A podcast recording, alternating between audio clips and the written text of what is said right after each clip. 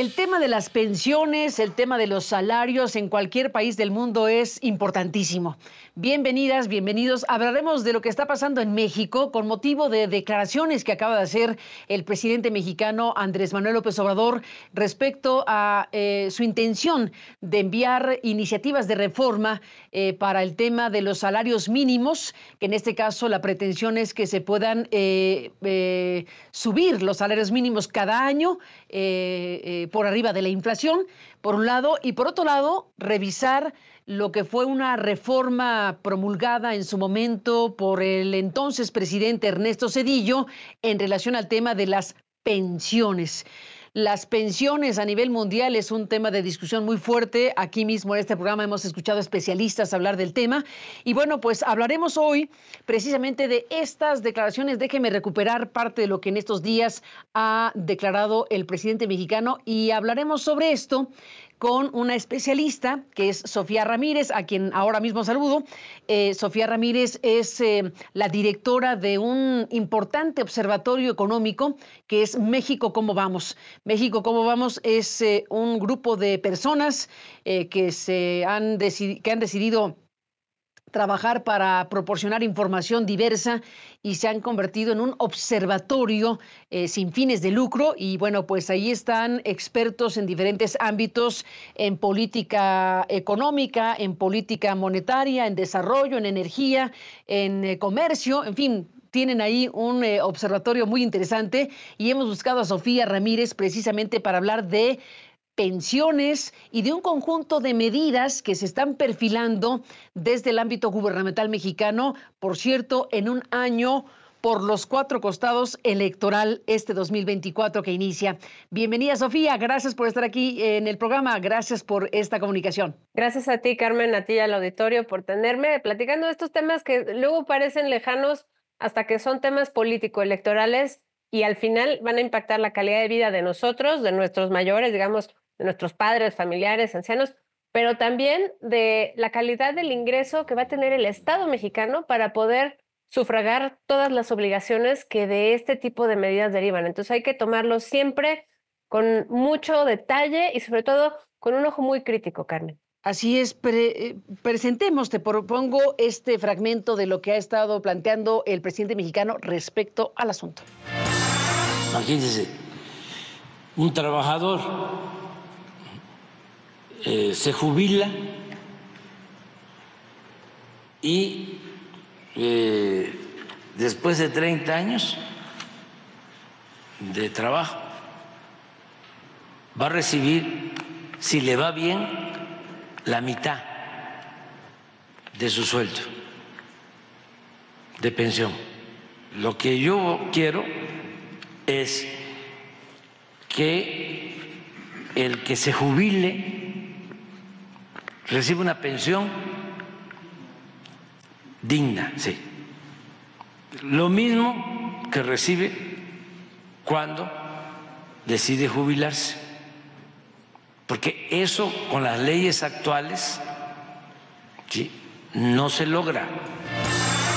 Pues esto, Sofía Ramírez, eh, es uno de los eh, puntos que ha declarado el presidente mexicano. Hay otras medidas que si, si quieres abordaremos también en este programa, pero detengámonos aquí el tema de un modelo legal, eh, de una reforma que se hizo en materia de pensiones hace ya eh, bastantes años en México, en tiempos de Ernesto Cedillo, que ahora el presidente mexicano pretende modificar para lograr, entre otras cosas, lo que acabamos de escuchar. ¿Qué me dice, Sofía? Pues mira, varios apuntes. El primero de todos es que en efecto a todo mundo nos gustaría tener más dinero eh, a lo largo del tiempo, ¿no? Porque el dinero pierde su poder adquisitivo por la inflación, porque claramente hay gastos que se tienen que enfrentar. Está esta creencia de que, bueno, pues ya se van los hijos de casa y eh, pues ya nos podemos dedicar nuestra pensión solamente a nosotros. Pero lo cierto es que las familias ni son estáticas ni son dinámicas y los modelos de familia mutan, pero finalmente sí hay una tendencia mundial a considerar que no se necesita o que no se considera necesario que una persona tenga exactamente el mismo ingreso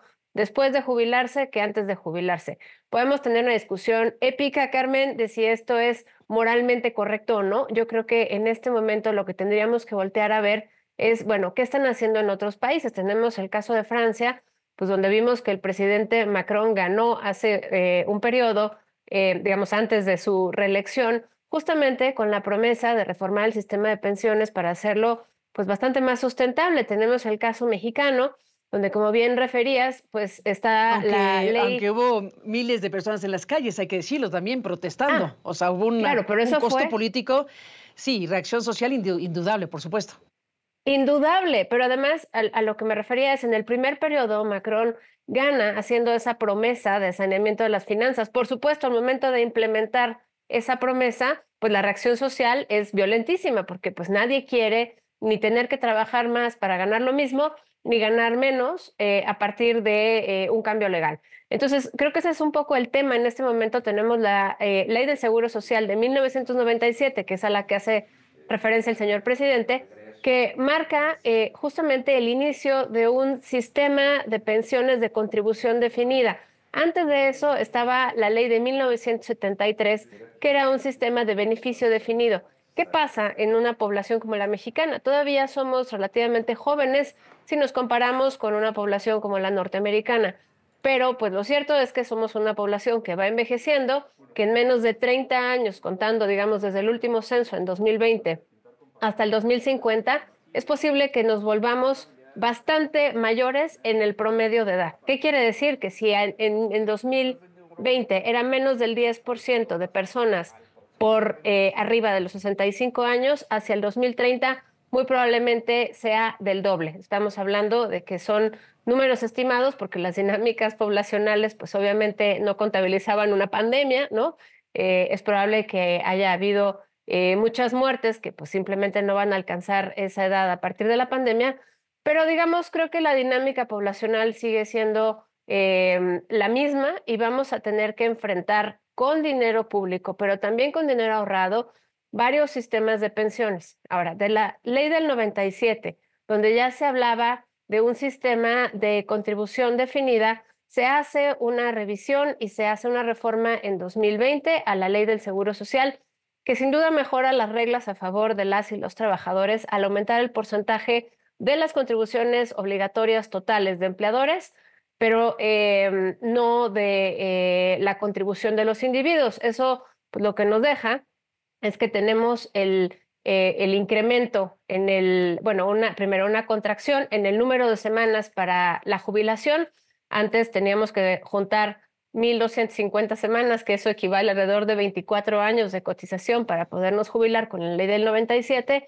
Y con la ley del 2000 se flexibilizan los criterios y se puede asumir que se eh, puede tramitar cierto, cierto acuerdo de pensión con 750 semanas, es decir, con 14 años de cotización. Suenan muchos, sí, pero también recordemos que en general, sin contar la pandemia, tenemos una esperanza de vida pues que va incrementándose. Entonces, si la esperanza de vida se incrementa y la edad de jubilación se baja, como se ha hecho eh, en la pensión em, no contributiva, digamos, en los programas sociales de transferencias, pues eso implicaría que tendríamos que tener muchísima solvencia económica para poder pagarlo. Entonces, creo que son varios problemas que menciona el señor presidente aquí. De entrada, pues claramente em, suena muy atractivo pensar en que necesitamos tener una tasa de reemplazo del 100%, es decir, el mismo ingreso que teníamos en activo trabajando cuando nos jubilamos, eso querría decir 100% de reemplazo, sin embargo, pues a nivel internacional el estándar es tener una tasa de reemplazo de entre el 75 y el 80%,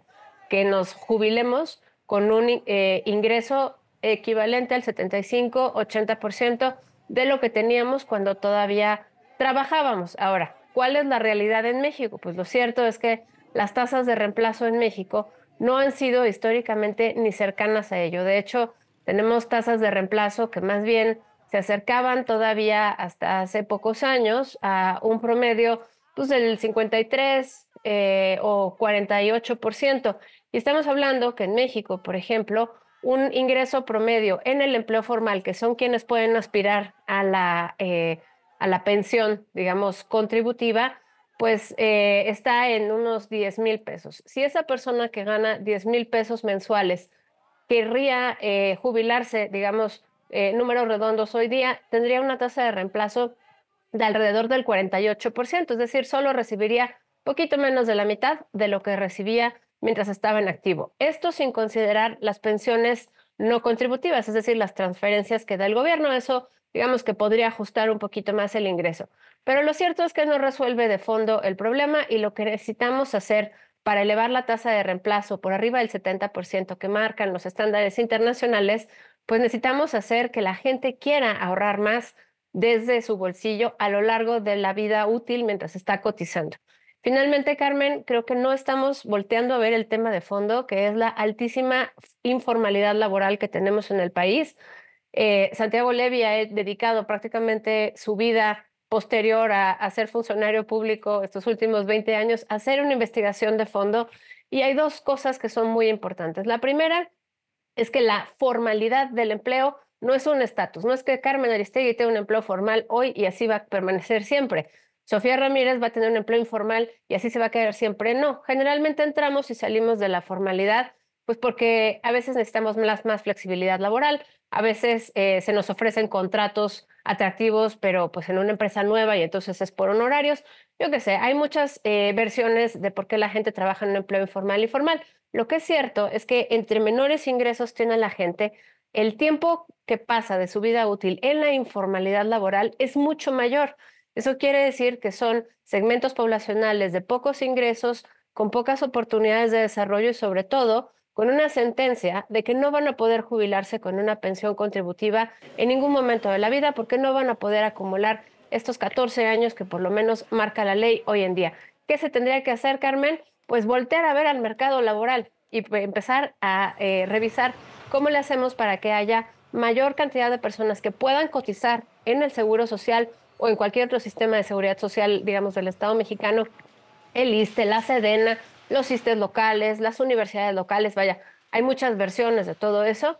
Ese es el primero. El segundo tiene que ver con generar los incentivos para que la gente pues quiera ahorrar de suyo un poquito más desde su bolsillo, porque ciertamente con la reforma de 2020, digamos que los trabajadores fueron quienes más se vieron beneficiados, pero de hecho el empleador es quien acabó incrementando la cuota de contribución eh, a las aportaciones tripartitas en mayor proporción que todos los demás. Para que te des una idea, si tu salario es de menos de cuatro UMAS, ahorita entramos en cuanto eh, es, bueno, de una vez les digo, menos de cuatro UMAS, em, digamos, sería el salario promedio en México, más o menos unos 10, 11 mil pesos.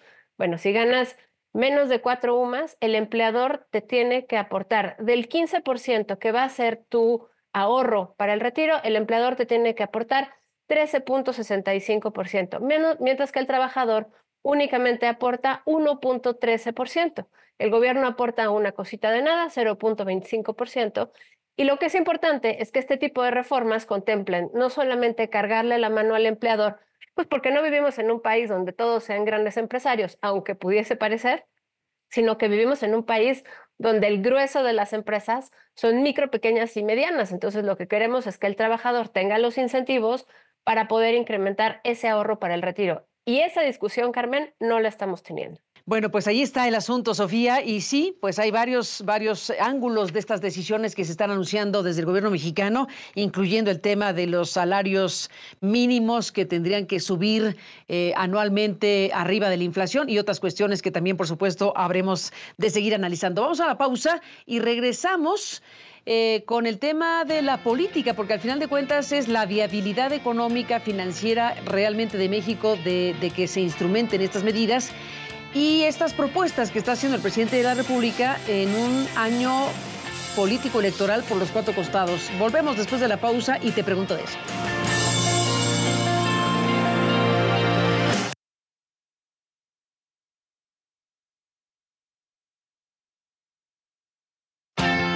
Bueno, regresamos con Sofía, Ramírez, eh, directora de México, ¿cómo vamos? Y bueno, pues sí, es un paquete de cuestiones que tienen que ver con el incremento anual al salario mínimo por arriba de la inflación, que tienen que ver con pasar de 48 a 40 horas eh, la jornada laboral, que tiene que ver con la idea de ampliar los días de descanso y que tienen que ver con el tema de las pensiones. Eh, son diferentes ámbitos legales En el contexto político electoral que hoy tiene México, desde luego el presidente de la República sabe o debe saber que no tiene los votos suficientes para una reforma que requeriría una eh, circunstancia eh, constitucional para el tema de las pensiones. Aún así, va a enviar esta iniciativa como lo anuncia y es muy probable que la oposición vote en contra y no logre lo que desde este momento él está anunciando tan importante en la materia de las pensiones. ¿Qué decir al respecto de este ingrediente en el análisis, Sofía? Creo que tienes toda la razón que este tipo de iniciativas a estas alturas del sexenio,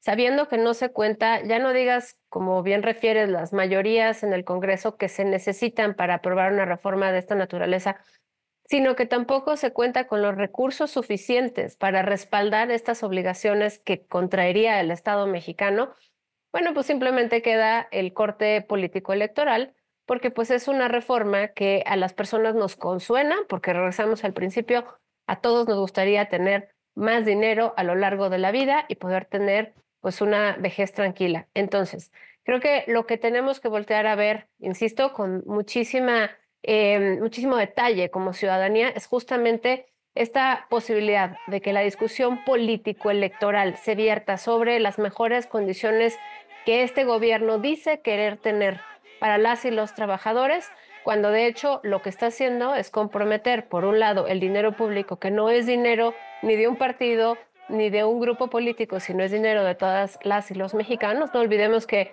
65 de cada 100 pesos que ingresa el gobierno son nuestros impuestos y no solamente el impuesto sobre la renta que pagan las personas que tienen empleo formal, no, son eh, también impuestos al consumo y otro tipo de impuestos que nada tienen que ver con la, eh, el estatus laboral de las personas. Entonces, creo que empezando por ahí, tendríamos que tener mucha más claridad que una reforma de esta naturaleza, aventada así nomás en un foro, sin eh, comprometer el origen de los fondos, no solo no va a pasar, sino que va incluso a generar mucha mayor polarización, porque muy rápidamente el debate se va a convertir en ustedes no quieren una mejora en las condiciones de las y los trabajadores y yo he sido consistente con mi promesa política de aumentar el salario mínimo, lo cual es cierto, se ha aumentado en términos reales más del 100% su poder adquisitivo en el grueso del territorio, incluso más en la franja fronteriza, pero también eh, el presidente diría, yo me he comprometido con otras causas eh, de, los trabajadores, como pueden ser eh, la vida sindical o incluso la ampliación de los días de descanso. Entonces, creo que todas estas narrativas eh, que parecieran ser pues, muy virtuosas en favor de las y los trabajadores, lo único que están provocando es que la informalidad surja como una alternativa a no tener que inmiscuirse pues en estas diatribas de si ahora como empleador o ahora como empresa le tengo que pagar un extra al Estado mexicano para que además reciban servicios las y los trabajadores que no siempre son ni oportunos ni suficientes ni con la calidad o incluso sin las medicinas adecuadas, que creo que ese es un tercer tema que ni siquiera hemos podido entrar a discutir, porque parte del tema de las reformas de esta naturaleza implican reformas a la seguridad social, no solamente a las eh, pensiones, sino pues, obviamente a los servicios que se reciben por parte del IMSS o del ISTE y que todos quienes hemos ido a recibir, pues a veces es muy bueno. Digamos que el volumen de atención que dan estas personas les otorga una gran capacidad de atención, pero a veces o no se dan abasto o simplemente no hay citas. O la tercera opción es, sí te toca esa medicina, pero no la tengo, sí te toca esa vacuna, pero no la tengo. Se nos acaba el tiempo. Vamos a una pausa y regresamos contigo, Sofía, en la parte final.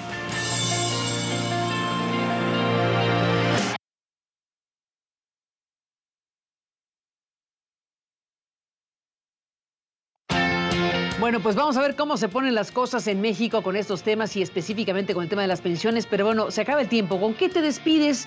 Una frase, Sofía, nos vamos. Una frase es que recordemos que de los 60 millones de personas que trabajamos en México, solamente 22, 22 millones trabajan en un empleo formal y por lo tanto este tipo de medidas solamente beneficiaría salario mínimo, pensiones y disminución de la jornada laboral a ese segmento. ¿Qué pasa con los otros treinta y tantos millones que quedan volando. La pregunta es, tenemos que voltear a ver soluciones por parte del gobierno, pero también por parte del legislativo, que tengan que atender a toda esta población que no trabaja en un empleo formal. Bueno, se acabó el tiempo, Sofía. Gracias por estar aquí como directora de México. ¿Cómo vamos? Gracias por tu presencia. Feliz 2024. Así estarán las cosas. Hasta la próxima. Seguimos trabajando, Carmen. Muchas gracias a ti y al auditorio. Hasta luego. Igualmente, gracias a ti y gracias al público que nos permitió acompañarle. Pásela bien y hasta la próxima.